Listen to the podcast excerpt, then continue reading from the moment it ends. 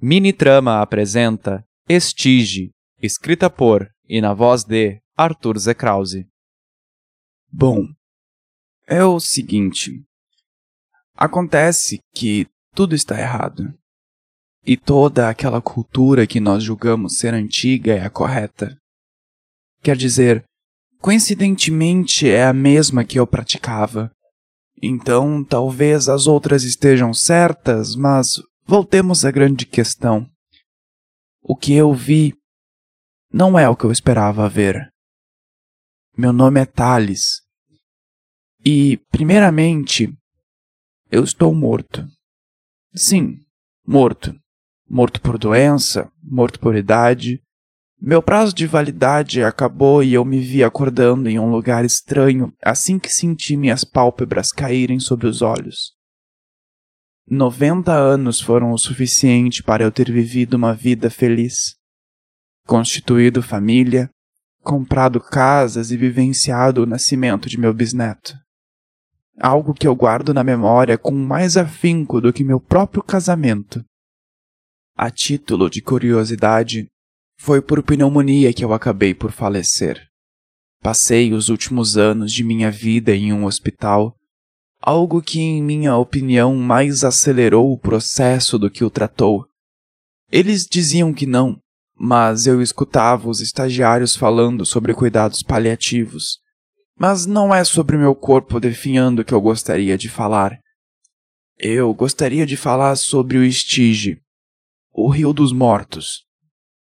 Quando eu despertei de minha morte, eu acordei sobre as pedras de um lugar mal iluminado, com densas nuvens sobre o céu avermelhado e diversas pessoas caminhando em minha volta como demônios mal alimentados. Seus estados eram terríveis, diversos sem roupas, machucados, com os dentes pretos e olhos vazios. Alguns militares se movimentavam em bando como animais, enquanto outros emanavam xingamentos contra aqueles que haviam costurado o emblema nazista em sua carne. Mães gritando por seus filhos, cientistas ainda de jaleco tentavam entender o que estava acontecendo, enquanto eu, com meu colete de lã e calça marrom, os contemplava parado em meio àquele caos. Em nossa frente, um grande rio corria com força, levando os corpos daqueles que tentavam se aventurar a nado, literalmente os puxando para que se afogassem. Em meio a ele, um homem olhava com paciência para nós, permanecendo estável sobre seu barco enquanto afastava aqueles que milagrosamente conseguiam se aproximar. Seu remo era uma arma em suas mãos, mas não demorava muito para que ele assumisse sua postura sólida e julgadora, parada e atenta a todos que aqui chegavam. Em minha volta, pessoas rezavam para deuses que claramente não estavam ali, pedindo pela salvação enquanto faziam das rochas a sua morada. Uma cena terrível que eu tinha plena noção de que não podia intervir, já que, diferente daqueles que eu observava, eu sabia aonde eu estava. O mundo havia mudado, evoluído, se transformado com a tecnologia e deixado de lado as vivências e tradições daqueles que vieram antes. Não sou aquele que dirá para vocês que a religião é o melhor caminho a se seguir. Não, pelo contrário, na verdade. O estudo, sim, é o melhor caminho. E foi isso que eu fiz. Quando eu fui chamado pelos livros gregos, notei a coincidência em minha vida e aceitei Hermes como guia de meus estudos. Passei por todo o Olimpo, conheci seus filhos, irmãos, tios e heróis que se imortalizaram na dita mitologia. Montei um altar Iniciei as tradições em minha vida e me vi cercado de pessoas que aceitavam aquela vivência como sendo tão certa como os cultos em igrejas católicas de nossa cidade. Uma estátua, moedas, frutas, Toda uma tradição foi vivida por mim no tempo em que me dediquei ao estudo e à vivência. E esta tradição havia me levado ao pior lugar onde eu poderia estar o submundo, também conhecido como o mundo dos mortos. Acontece que tradições se mantêm pela repetição, e por anos se foi dito da necessidade de enterrarmos os mortos com moedas em seus olhos e bocas para pagarmos a travessia. Parece loucura, porque ninguém mais faz isso. Nem mesmo a minha família faria isso comigo. O que nos leva à grande questão do momento. Sem moedas de ouro para pagar Caronte, aquele que nos observava sobre o barco, as almas deveriam vagar por cem anos sobre a sua borda até se verem aptas a atravessar o estige. Heróis de guerra estavam ainda ali. Vítimas da guerra estavam ainda ali. Donas de casa, donos de empresas, famosos dos anos 50 ainda estavam ali. Como parte da trupe, eu também me veria preso a este purgatório pelos próximos cem anos, atrofiando enquanto esperasse a minha família chegar, sendo obrigado a dar adeus e esperar os próximos anos como uma sombra nos campos que me fossem designados. Eu permaneci imóvel desde a minha chegada e mal percebi a aproximação de Caronte devido à minha divagação. Quando notei as pessoas em alvoroço, foi quando reparei a presença do barqueiro em minha frente, enxergando a cena de dezenas de almas tentando embarcar enquanto eram açoitadas pelo remo. Quando os humanos se acalmaram, Caronte apontou em minha direção. Você Thales, suba. Eu espremi os olhos para observar os outros, mas sem esperar por uma nova ordem, eu embarquei, sentando em um dos bancos e sentindo o barco se movimentar. Eu olhei para Caronte. Ele estava de costas para mim.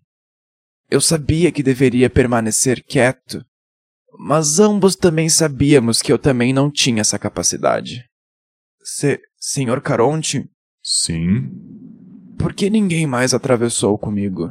O mundo contemporâneo tem dificuldades em aceitar as verdades do passado. E não, eu não sou a única verdade, mas ainda assim sou aquele que os recebe. Por este motivo, aqueles que são endereçados ao lugar onde você descansará também deixaram de trazer consigo o pagamento necessário, restando a mim o cumprir da tradição, mantendo-os presos em terra, fome e sede por cem anos como forma de pagamento. Isso não é cruel? Cruel foram suas vidas, muitas vividas em guerras, mentiras e traições. Heróis de guerra? Para mim, nada mais do que homens enlouquecidos que mataram por causas que nem mesmo eles entendiam. Você falou de outras verdades. A verdade não existe, Thales. Outras tradições interferem nas almas que aqui esperam, muitas vezes as resgatando, muitas vezes as abandonando em um sofrimento que perdura por mais do que cem anos. Toda tradição é uma tradição. Toda religião é um caminho a ser seguido. Tudo bem, mas por que você está me atravessando? Eu, eu não tenho como te pagar. Eu fiz a pergunta a Caronte e logo o vi olhar sobre os ombros, expressando um curto sorriso enquanto voltava-se para a frente. Você tem companhia. Eu olhei para os lados na tentativa de encontrar minha dita companhia, mas apenas encontrando as montanhas de rochas negras que passavam por nós. Olhei para as costas de Caronte, expressando dúvida com as sobrancelhas contraídas, até enxergar meus pés brilharem por baixo do banco com a luz que provinha de minhas costas.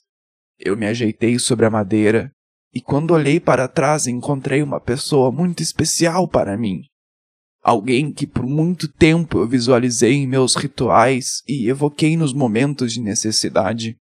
Ele estava ali, parado, com seu quiton preso em apenas um lado, seus cabelos curtos, raspados naquele degradê que todo jovem está fazendo nos dias atuais, e coçando uma de suas pernas com as sandálias aladas do outro pé.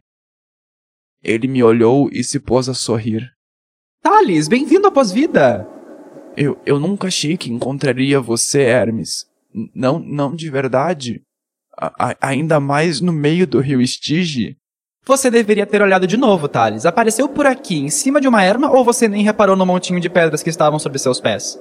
Diáctoros, Eriones, mas nunca achou que conversaria com o psicopompo, não é mesmo? Foi, foi você que fez a minha travessia? Não, Thales. Essa obra da casa é sua. Mas você achou mesmo que eu te deixaria na mão depois de todos esses anos? Eu permaneci em silêncio, vendo-o ficar de pé sobre o barco como se seu peso fosse ínfimo, mal fazendo o barco balançar. Anos atrás, quando eu disse para você trilhar o seu caminho, caminhando pelas estradas da vida em busca da próxima erma, sabendo que Ariones estaria ao seu lado, eu quis dizer por toda a vida, não só naquele momento. Ele apontou em minha direção, usando a mão direita para encontrar algo em suas vestes. Você sabe como eu sou, né, Thales? Eu não vou ficar muito tempo, mas aqui, ó, você esqueceu isso no altar. Ele estendeu a mão, e quando eu estendi a minha para pegar o que quer que fosse, senti o peso da moeda ainda envolta em seu plástico de proteção. Uma das moedas de ouro que havia colocado no altar de Hermes a pedido de que nunca me faltasse as riquezas da vida. Eu olhei para ele. Eu não posso aceitar isso. Estava no seu altar. Estava no meu altar, é minha e eu faço o que eu quiser com ela. Certo. Concordei, já sabendo onde ele chegaria. Então, tô pagando sim a sua travessia com a sua própria moeda. Paga logo, Caronte, antes que ele decida nos largar aqui no meio do Steed, que eu não vou ficar afundando aqui nessa água avermelhada. Eu peguei a moeda por meus dedos, retirando-a de dentro do plástico e apertei-a em minhas mãos. Sorrindo para Hermes, que concordava com a cabeça, e me virando de volta para Caronte, estendendo a mão dele, que logo se prontificou em pegar o pagamento e colocá-lo em um dos bolsos de seu manto. Quando me virei para agradecer a Hermes, ele já não estava mais ali, deixando-me sozinho no barco com o seu barqueiro. Você fez bons amigos, Thales. Filandros. Eu sorri para mim mesmo, levantando minha cabeça para ver o céu se abrir em um dia ensolarado. Desculpa a pergunta, Caronte, mas para onde você está me levando? Hoje esse lugar tem outro nome, mas vou me permitir dizer que estou te levando para onde Hermes pediu, para onde os heróis contemporâneos vão, para os Campos Elíseos.